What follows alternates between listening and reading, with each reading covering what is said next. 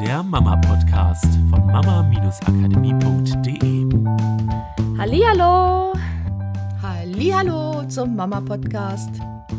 Wie fangen Ja. wir denn heute an? Heute, Ja, heute wird's, äh, wird's verrückt. Wir starten mal mit einem ganz neuen Thema für uns sozusagen. Also für uns ist es jetzt schon ein bisschen länger auch Thema, über das wir sprechen.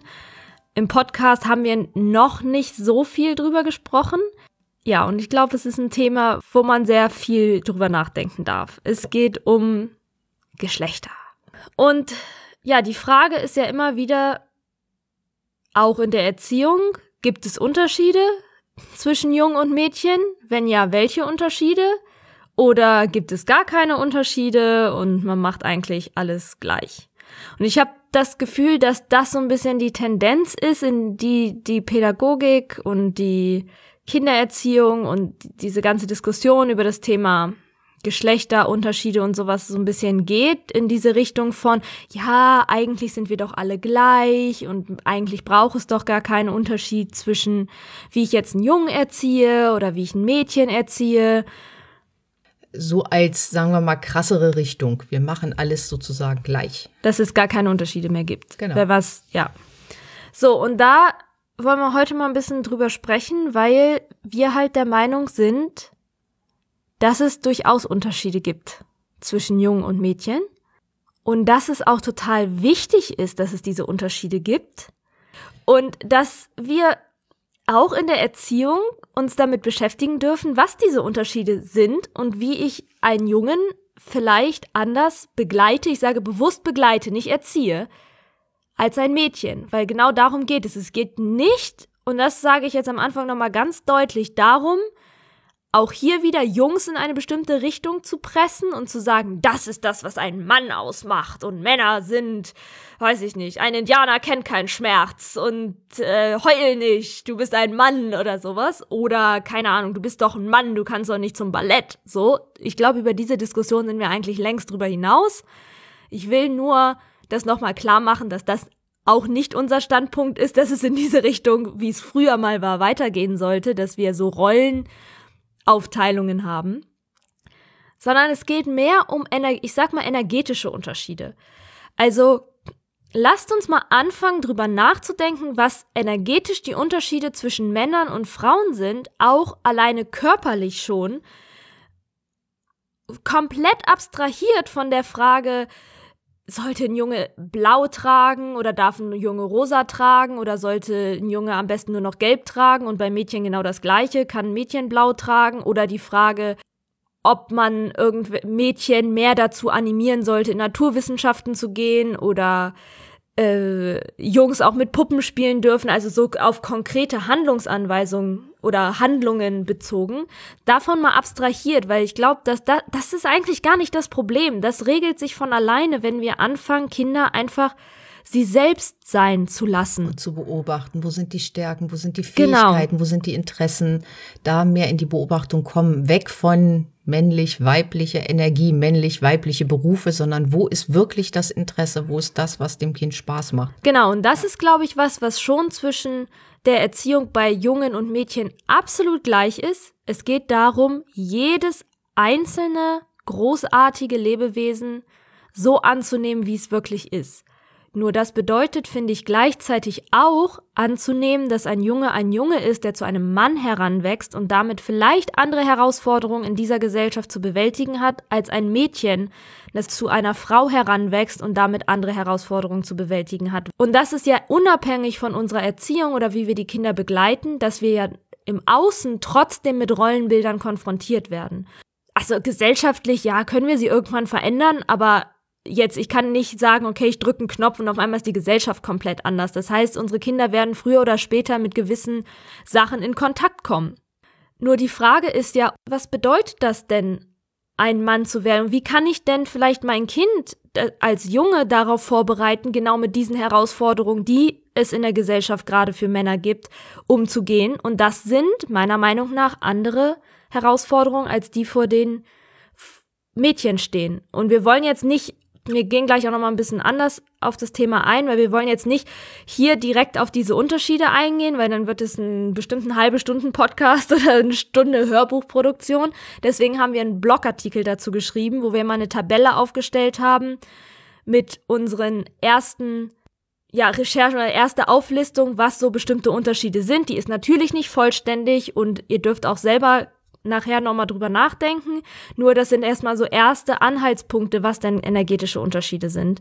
Diese Unterschiede und dass wir gucken, wo sind die Interessen der Kinder und dass sie eine Orientierung finden, bedeutet auch, dass sie Wahlmöglichkeiten haben. Das heißt, dass sie männliche und weibliche Vorbilder haben, aus deren Eigenschaften oder Verhaltensweisen sie das rausnehmen, was für sie passend ist die Malmöglichkeit haben. Nun haben wir in unserer Gesellschaft ein bisschen dieses Problem, dass Kinder erstens sehr viel betreut werden, im Hort, im Kindergarten, manchmal schon vorher in der Krippe, dann in der Schule und dass dort die Erzieher, die Lehrer hauptsächlich weiblich sind. Also es gibt ja relativ wenig männliche Erzieher hm. oder im Erzieherbereich wahrscheinlich sogar noch genau in der Grundschule in auch der relativ Schule. wenig Hm. Lehrer. Das heißt, die Wahlmöglichkeiten für Jungs, sie, sie bekommen halt viel weibliche Energie mit. Und was wir auch im Kindergarten beobachten können oder wenn wir uns mit Erziehern unterhalten, ist auch die Tendenz, dieses Kräftemessen zwischen Jungs, was nicht mit Aggressivität zu tun hat. Nur es wird natürlich, weil Frauen mehr auf Harmonie aus sind, unterbunden. Wenn da jetzt aber so eine männliche Energie ist in so einem Jungen und da ist nun mal, wie soll ich sagen, so ein bisschen Vorschub drin und und da ist dieses Kräftemessen, was da stattfindet. Und ich unterbinde das immer. Dann staut sich das natürlich auch in gewisser Weise an. Und sie lernen ja auch nicht mit männlicher Energie mit diesem Kräftemessen umzugehen, weil sie nicht das Vorbild haben. Wie gehe ich denn jetzt damit um, wenn ich wütend bin? Wie gehe ich als mit meiner männlichen Energie um? Ja, oder wie lerne ich halt auch meinen Körper und meine Kraft kennen, weil es ist halt nun mal eine ganz andere Kraft. Ich merke es mit meinem Partner immer wieder. Das ist halt, also ich könnte mit dieser Kraft, die er hat, nicht umgehen. Aber er hat die halt anders, also er hat halt seinen Körper kennengelernt. Und wenn ich mich mit ihm über manche Sachen unterhalte, die er in seiner Kindheit erlebt hat, und er ist halt viel mit Jungs unterwegs gewesen und auch mit meinen Cousins und so, und es war einfach ein, eine andere Art des Aufwachsens, sage ich mal. Nur er redet ganz anders drüber, als ich das als Frau wahrnehme. Das, was ich als Frau ziemlich schnell als, oh Gott, die kämpfen aggressiv, keine Ahnung, die schlagen sich sozusagen abtun würde, auch wenn es eigentlich gar nicht schlimm ist, das war für die Spiel und das ist vollkommen okay. Das heißt jetzt nicht, dass es bei allen Männern und bei allen Frauen so und so ist, nur seine Bewertung ist oft eine andere und das sehe ich auch bei ihm mit dem Umgang mit unserem Hund, dass er auf eine ganz andere Art und Weise mit dem Hund spielt, wo ich schon teilweise mir die Augen rausfallen und ich gehe, oh mein Gott, und der Hund grinst ihn an und ist so glücklich wie nie zuvor und der hat eine Beziehung zu ihm, das ist unfassbar, weil er halt auch, wir haben auch einen Rüden, so merke ich auch genau die gleichen energetischen Unterschiede wie bei einer Hündin. Der liebt das, mit meinem Partner seine Kräfte messen zu können und auch an die Grenzen gehen zu können. So, Ja, und, und, da das dürf- fehlt halt. Genau. Und das fehlt ab nicht nur für die Jungs, die in der Betreuung sind, sondern auch für die Mädchen als Wahlmöglichkeit Hm. oder zu beobachten, wie wie funktionieren denn Jungs untereinander? Wie funktionieren denn Männer untereinander? Was kann ich denn daraus lernen? Und das ist häufig ein Problem, wenn Kinder zum Beispiel wirklich von morgens um 8 bis um 16, 17 Uhr betreut sind, dann ist vielleicht sogar der Vater noch gar nicht zu Hause von der Arbeit, dann wird irgendwann, können sie sich noch kurz beschäftigen, dann wird Armbrot gegessen, dann geht's ins Bett und den nächsten Tag läuft das Gleiche wieder. Ja. Da fehlen diese Vorbilder und selber mal gucken, wo hat mein Kind denn, mein Sohn denn diese männlichen Vorbilder? Wo hat meine Tochter die männlichen und weiblichen Vorbilder? Also beides so. Ist denn von beiden auch genug vorhanden, dass die Kinder die Wahlmöglichkeit haben? Genau, und wenn halt jetzt zum Beispiel nicht so viele männliche Vorbilder da sind und es vielleicht auch gerade nicht so möglich ist, dass mehr dazukommen, dann ist es ja auch vollkommen okay, nur dann kann ich auch als Frau mich mehr mit der männlichen Energie auseinandersetzen. Das heißt nicht, dass ich männlicher werden muss, nur ich kann Dass ich lernen, verurteile, genau, wenn das Kind sich so verhält. Genau, sie mehr zu erkennen und es nicht nur aus meinem eigenen Blickfeld zu bewerten, sondern mich vielleicht auch mal mit Männern unterhalten und rausfinden, wie denkt ihr denn, wie empfindet ihr das denn, um einfach da eine andere Sichtweise zu Oder kriegen. wie habt ihr früher gespielt? Ja. Und warum habt ihr das so genau. gemacht? Ich äh, könnte mir halt, wir können ja mal einen, einen Unterschied nennen. Den habe ich, glaube ich, auch im Blogartikel drin. Zur Not schreibe ich ihn gleich noch rein. Ähm, energetisch, weil das auch, glaube ich, also einfach körperlich, energetisch schon so festgelegt ist von unserer Geburt. Und das ist, findet man zum Beispiel auch in chinesischen Traditionen ganz viel, sowohl im Feng Shui, man findet es im Tantra, überall ähm, gibt es auf die, auf ähnliche Sachen zurück. Und das ist die Frau als hat er so eine aufnehmende, einladende Energie und gleichzeitig aber auch natürlich was schöpferisches, Lebenspendendes. Ja, das ist alleine durch unsere Sexualität und durch unsere Fähigkeit, Leben zu schenken, vorgegeben. Unsere Körperlichkeit. Ähm, plus gleichzeitig dieses kreisförmige, was sich natürlich auch in unserem Zyklus irgendwie zeigt. So, die Männer haben da ein bisschen einfach eine andere Körperlichkeit, eine andere Energie, mit der sie auf die Welt kommen. Das ist eher dieses vorwärtsstrebende, aktive, vielleicht sogar teilweise eindringende, ähm, schnelle von der Energie her. So, wenn ihr euch mal Tabellen anschaut, zum Beispiel aus dem Feng Shui oder so, dann stehen noch ganz, ganz viele verschiedene Worte, auch was Form angeht. Da kriegt man ein ganz gutes Gespür dafür, was denn diese Unterschiede sind. Und sie sind absolut nicht, das eine ist schwach und das andere ist stark sondern beide Sachen haben ihre Stärken und ihre Schwächen und jedes Geschlecht hat beide Anteile in sich.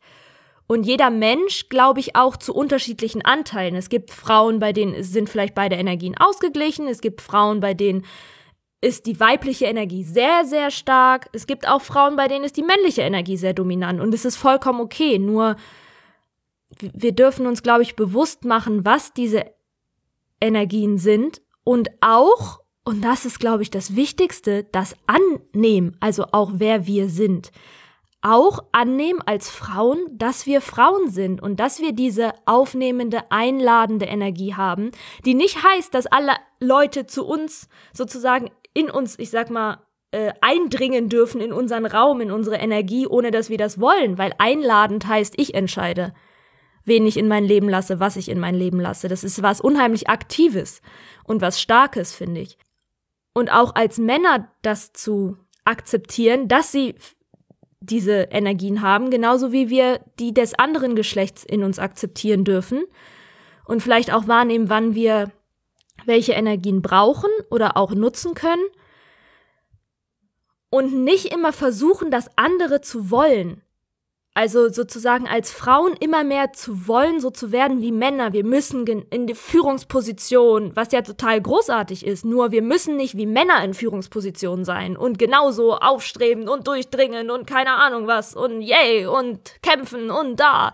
Und genauso müssen die Männer, auch wenn sie zum Beispiel Erzieher, so ich sage typisch weibliche Berufe, auch wenn wir genau diese Einteilung ja eigentlich nicht treffen wollten, nur so als Vorstellung, heißt nicht, dass sie werden müssen wie Frauen, um diese Berufe zu übernehmen. Auch nicht dein Mann, wenn er zu Hause sich um deine Kinder kümmert oder wenn er Elternzeit nimmt. So, er muss nicht zur Frau werden. Er kann als Mann seinen ganz eigenen Weg finden in diese weibliche Energie. Und ich glaube auch, dass es was anderes ist, als Mann seine weibliche Energie in sich zu finden und damit das anzunehmen und gleichzeitig es mit einer männlichen Energie zu verbinden, als als Frau. Es ist ein anderer Prozess, es ist eine andere Herangehensweise und das dürfen wir uns auch in der Erziehung unserer Kinder bewusst machen, dass ich nicht als Frau das einfach eins zu eins übertragen kann auf meinen Sohn, weil der, der hat eine andere Grundlage. Natürlich ist es die gleiche Energie, die weibliche Energie, die er in mir hat, nur ich schwimme ununterbrochen in dieser weiblichen Energie und habe ein bisschen männliche. Er ist ununterbrochen in der männlichen und hat ein bisschen weibliches. Es ist ein anderer Prozess. Und da hilft es, glaube ich, unheimlich, sich erstmal natürlich damit zu beschäftigen oder sich auch einfach mal eben mit deinem Partner oder einem guten Kumpel oder deinem Vater oder sonst wen Männern zu unterhalten, wie sie das Leben wahrnehmen, um da das ist total spannend. Das ist super spannend. Also auch wenn ich mich mit meinem Partner drüber unterhalte, es ist einfach einfach super cool und ich merke selber, wie es mein eigenes Leben bereichert, wenn ich das annehme als eine andere Form von Wahrheit, anstatt es zu verurteilen als, nee, also so glaube ich nicht, dass das geht. Und das ist ja auch viel zu, und hm, nee, also da ist meine weibliche Herangehensweise ja viel besser und toller und so.